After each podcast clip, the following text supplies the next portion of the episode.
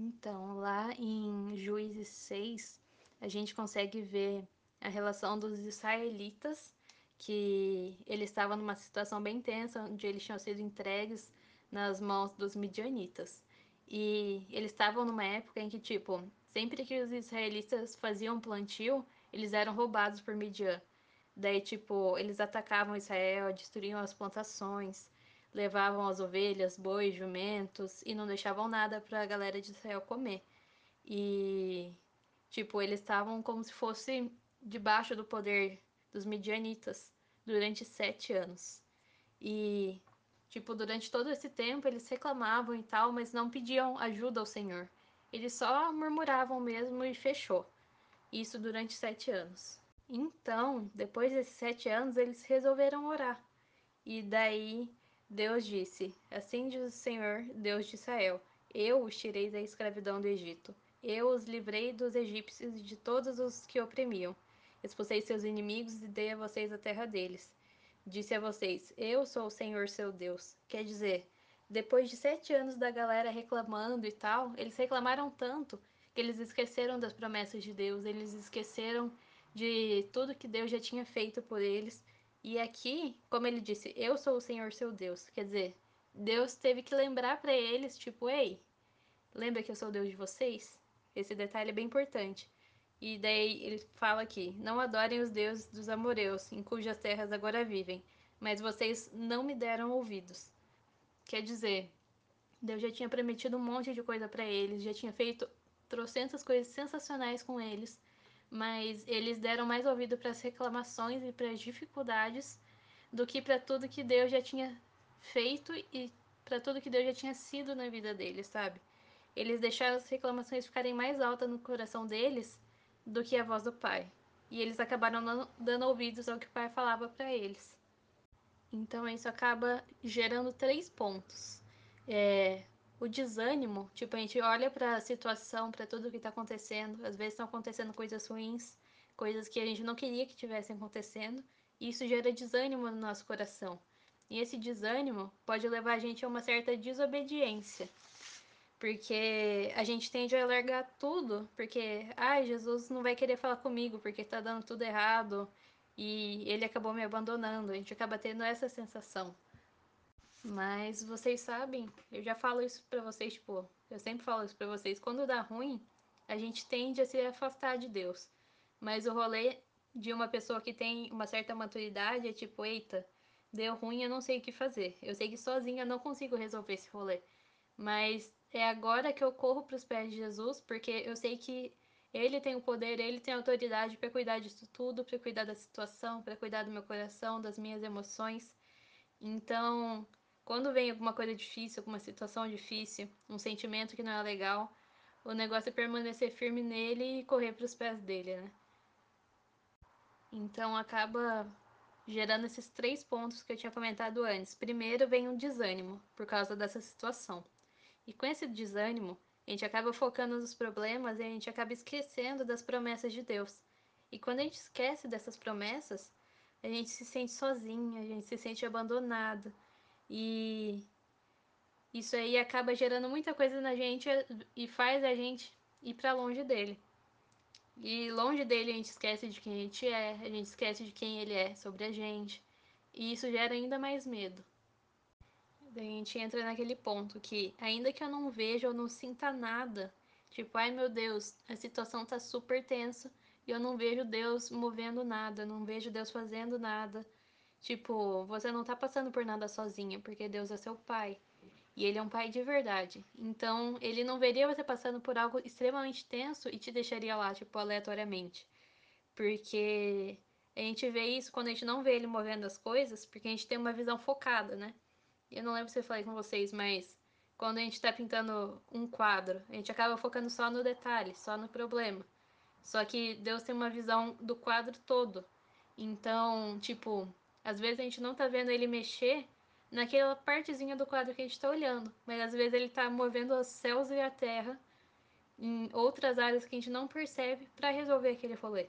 Então a gente tem que lembrar que ele vê o todo, que ele cuida de tudo. Por mais que a gente não perceba, porque o nosso entendimento é limitado, ele tá cuidando de tudo, ele tem tudo sob controle.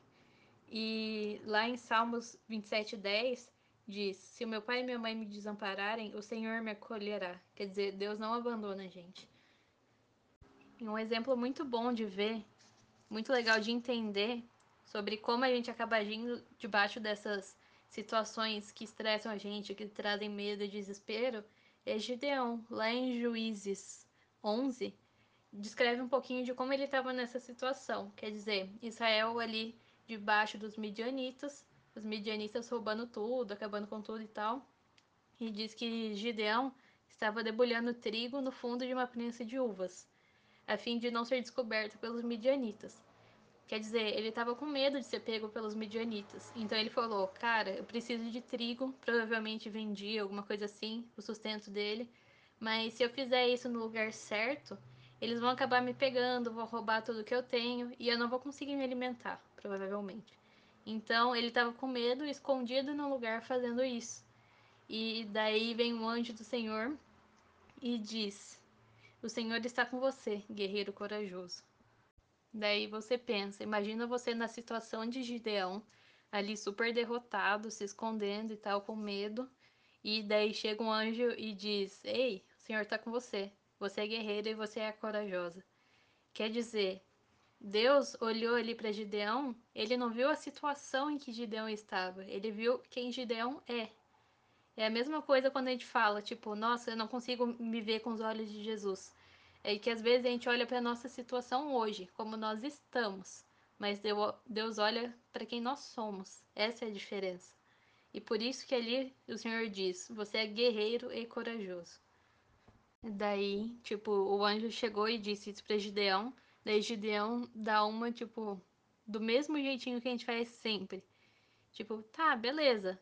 Meu Senhor, se o Senhor realmente está conosco, por que nos aconteceu tudo isso? E onde estão os milagres que os nossos antepassados nos falaram? Acaso não disseram: O Senhor nos tirou de, do Egito? Agora, porém, o Senhor nos abandonou e nos entregou na mão dos midianitas.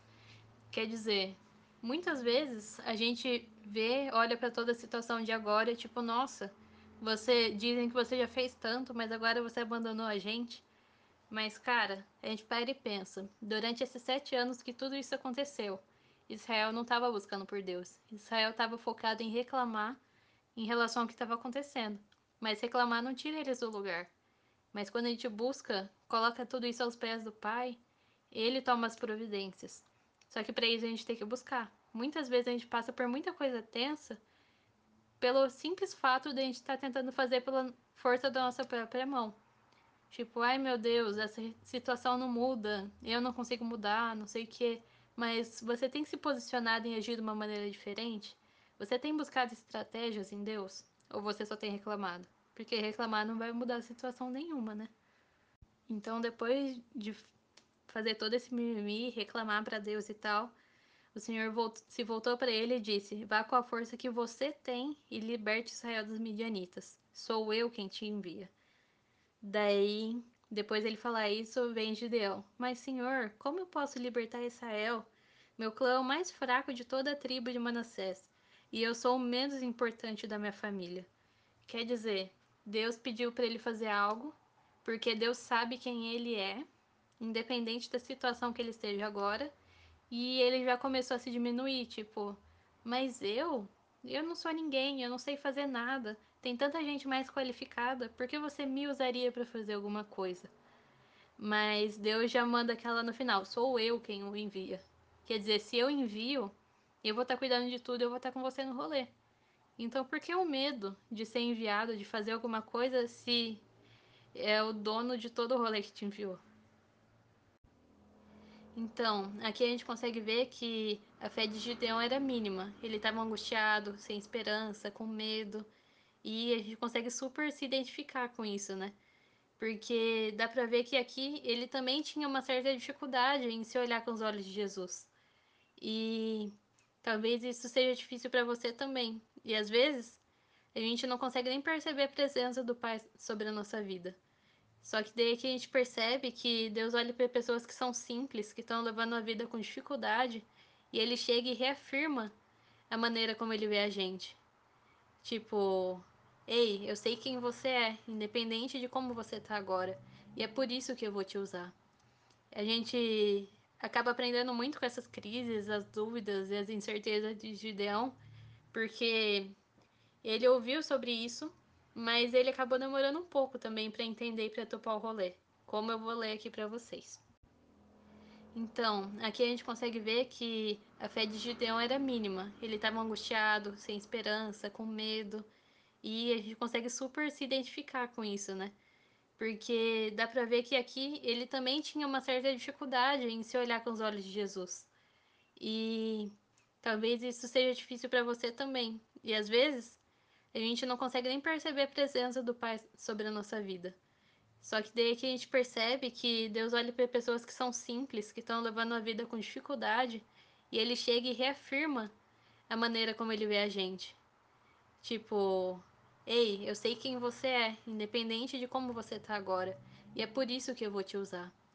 A gente acaba aprendendo muito com essas crises, as dúvidas e as incertezas de Gideão, porque ele ouviu sobre isso, mas ele acabou demorando um pouco também para entender e para topar o rolê, como eu vou ler aqui para vocês.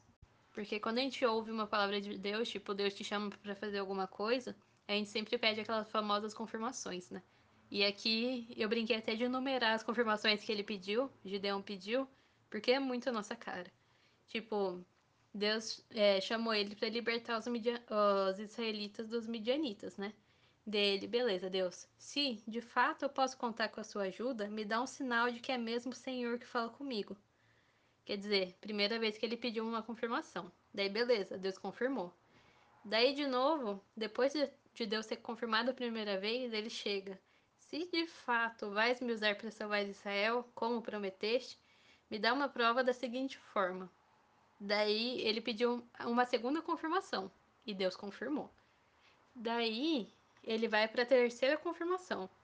Peço que não fique irado comigo, quer dizer, ó Deus, não fica de cara comigo, mas que me permitas fazer mais um pedido. E daí ele pediu uma terceira confirmação, quer dizer, ele estava morrendo de medo real. Pediu trocentas confirmações e Deus trouxe essas confirmações para ele. E depois dessas confirmações, beleza, Gideão juntou uma, uma galera bem grande e tal, vamos libertar os israelitas dos midianitas, bora lá. Ele juntou, tipo, não lembro quantos mil homens para fazer isso, né?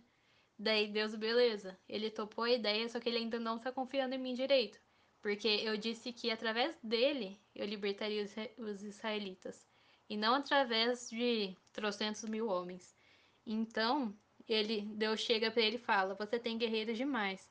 Se eu deixar todos vocês lutarem contra os midianitas, Israel vai se vangloriar diante de mim. Quer dizer, Israel vai se achar, dizendo que libertou o seu povo pela sua própria força. Quer dizer, é, a gente pega, às vezes, diante de uma situação, a gente, beleza, eu consigo resolver isso sozinha. Mas Deus não quer que você resolva isso sozinha. Deus quer que você resolva isso junto com Ele. É uma parceria. Porque nós sozinhas não conseguimos fazer nada. Mas na força dele, através dele, a gente consegue. Então, daí Deus já falou assim: Portanto, diga ao povo: quem estiver com medo e assustado, pode deixar o monte e voltar para casa. De 22 mil homens, voltaram. 22 mil homens voltaram para casa, sobraram só 10 mil. Daí o Senhor ainda chegou de novo para Gideão: Seu exército ainda está muito grande. Desce com eles até a fonte e eu provarei para determinar quem irá com você e quem não irá. E dessa outra peneira sobraram apenas 300 homens. Perto da batalha que eles iam ter, era pouquíssima gente. E aqui fica claro que quando Deus te chama para fazer alguma coisa, Ele quer usar você, não as mil e uma pessoas que você acha que fariam melhor do que você. Então daí a gente volta para aquele mimimi de ai meu Deus, mas vai me usar, quem sou eu? Tem tanta gente melhor. E cara, Cuidado com a sua baixa autoestima, porque ela pode roubar de você a oportunidade de ser usado por Deus. E tipo, o rolê é que às vezes a gente olha para as nossas forças, para as nossas forças, a gente olha para o que a gente sabe fazer, para o que a gente já fez e daí a gente dá uma medida e eita, não vai dar não.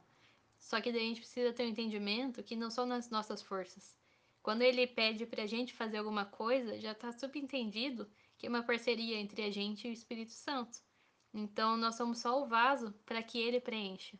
Tipo, a gente é só a garrafinha e o que vai matar a sede de uma pessoa não é a garrafinha, é a água que tá dentro dela. Então, tipo, não é pelo que a gente tem, não é pelo que a gente é, mas é pelo que ele é em nós. A gente só é, tipo, um instrumento, a ferramenta para que ele faça o rolê todo, sabe? Um exemplo disso que eu consigo dar é tipo quando eu pinto uma tela, eu escrevo um texto e tal, e a galera chega, ai meu Deus, o que você escreveu era exatamente o que eu tinha que ler, o que eu tava passando, não sei o que. Mas cara, eu sempre falo, é, não fui eu, é ele. Porque, tipo, eu só escrevo. Mas os textos não vêm de ideia minha de, ai, acho que vou falar sobre identidade hoje porque deu vontade. Não. Ele traz ao meu coração, ele me ministra primeiro, eu levo a voadora primeiro. E, cara, ele traz todas as palavras, ele traz todo o direcionamento. Quando é quadro, ele traz as cores, ele traz a sequência para jogar as cores. Quando é colagem digital, ele me mostra até qual menino a usar, tipo, foto usar, qual detalhe usar, porque ele sabe que pessoas precisam ser, ser tocadas. Ele sabe como as pessoas precisam ser ministradas. E eu não tenho nem noção de como fazer isso, porque não sou eu, é ele. Então eu me deixo ser ferramenta para que ele possa fluir através de mim e chegar na vida das pessoas. Porque se fosse por mim, cara, vocês sabem que eu sou tímida, vocês sabem que eu não gosto de aparecer. Eu odeio aparecer, como muitas aqui do grupo. E por mim mesma eu não faria nada desse rolê. Porque eu sei que o que eu carrego, tipo, eu, a Bruna, sem o Espírito Santo, não tenho que ensinar, não tenho que transbordar, não tem o que passar. Mas eu tenho o um entendimento de que o Espírito Santo flui através de mim. E ele tem muito o que ensinar. Então é por isso que eu tô, é por isso que eu falo, é por isso que eu faço, é por isso que eu compartilho tudo. Porque eu sei que se eu deixar o rolê liberado para que ele fale, ele vai falar, ele vai fazer, ele vai curar, vai ministrar. E não sou eu, é ele. Então, caso alguma pessoa chegue, ah, isso aí não falou comigo, beleza, não vai me deixar de cara, não vai me deixar triste, porque ela não tá falando isso pra mim, essa pessoa vai estar tá falando isso para o Espírito Santo. E daí a conversa é outra. E isso a gente pode ver lá em Juízes 6,34, que fala que a chave e a revelação nesse versículo é: Então o Espírito do Senhor apoderou-se de Gideão, e ele, com o toque da trombeta, convocou os abiesritas para segui-lo. Quer dizer, ele só conseguiu fazer o rolê depois que ele foi cheio do Espírito Santo. Quer dizer, sem o Espírito Santo ele não teria conseguido ganhar essa batalha. E isso se aplica nos dias de hoje. Sem o Espírito Santo a gente não consegue fazer o rolê mesmo. Sozinha não dá bom. É por isso que muitas vezes a gente acaba se frustrando, porque a gente tenta fazer as coisas na maior boa vontade. Só que se a gente não ora antes, tipo, Ei, eu entendi o que eu preciso fazer, mas sozinho eu não vou. Espírito Santo, bora comigo, me direciona, me ajuda, traz as palavras. Se a gente não chamar ele junto com pro rolê com a gente, não adianta a gente tentar ir na boa intenção, mas tentar fazer sozinha. Porque sem ele não tem direcionamento. E sem direcionamento as pessoas não vão ser tocadas, não vão ser ministradas. Então, é algo que a gente consegue ver em João 15,5. Está escrito: sem, na... sem mim nada podeis fazer. Quer dizer, já tá bem claro aí, tipo, bem na nossa cara. Sem ele a gente não consegue fazer o rolê. Então era isso que eu queria trazer para vocês hoje.